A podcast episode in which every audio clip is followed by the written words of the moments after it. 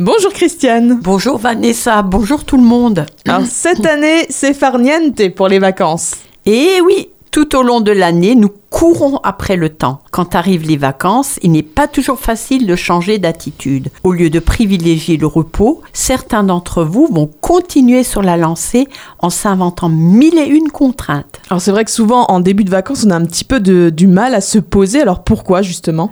Alors pour certains, notamment les personnes qui exercent des responsabilités au sein de leur entreprise, il est souvent difficile de décrocher totalement de leur travail, surtout malheureusement à l'ère du téléphone portable, le fameux fil à la patte. Alors certains aussi se croient indispensables et pensent que leur entreprise ne peut tourner sans eux ou encore culpabilisent du fait d'un surcroît de travail occasionné par leur absence pour les collègues restés au bureau. Derrière cette incapacité à se déconnecter se cachent souvent d'autres motivations, le plus souvent inconscientes, comme le besoin de reconnaissance, la peur de décevoir ou encore la peur que d'autres puissent s'investir en leur absence. Quelquefois aussi, c'est le cas de la mère de famille en vacances avec sa tribu, elle se sent le devoir de faire le maximum pour ses enfants, culpabilisant du fait qu'au cours de l'année, elle manque de temps à leur consacrer. Alors évidemment, il convient avant tout de lâcher prise, mais comment on fait? Alors en arrêtant de croire que vous êtes indispensable,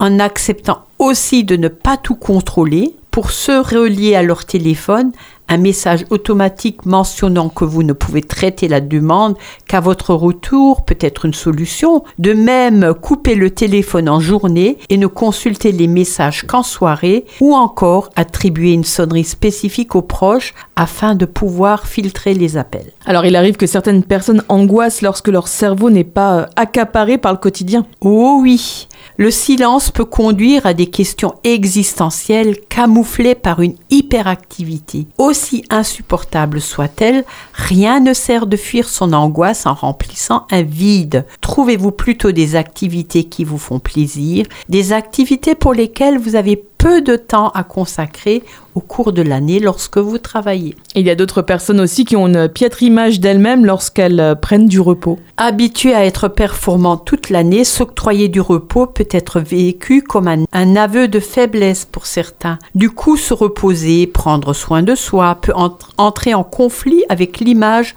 d'une personne active dévouée aux autres. Alors, quelle est la solution, à Christiane?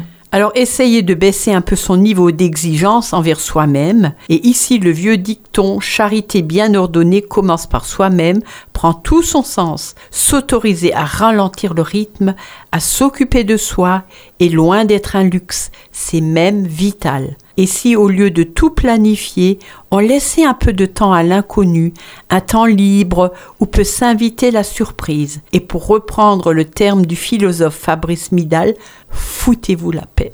Voilà, c'est un très joli euh, mot pour finir. Merci beaucoup Christiane. Je rappelle que pour vous accompagner dans votre démarche de santé, Christiane Barbiche, naturopathe certifiée, vous reçoit ce rendez-vous au 06 36 00 92 81. À la semaine prochaine Christiane. À la semaine prochaine et pour ceux qui sont encore en vacances, profitez-en bien.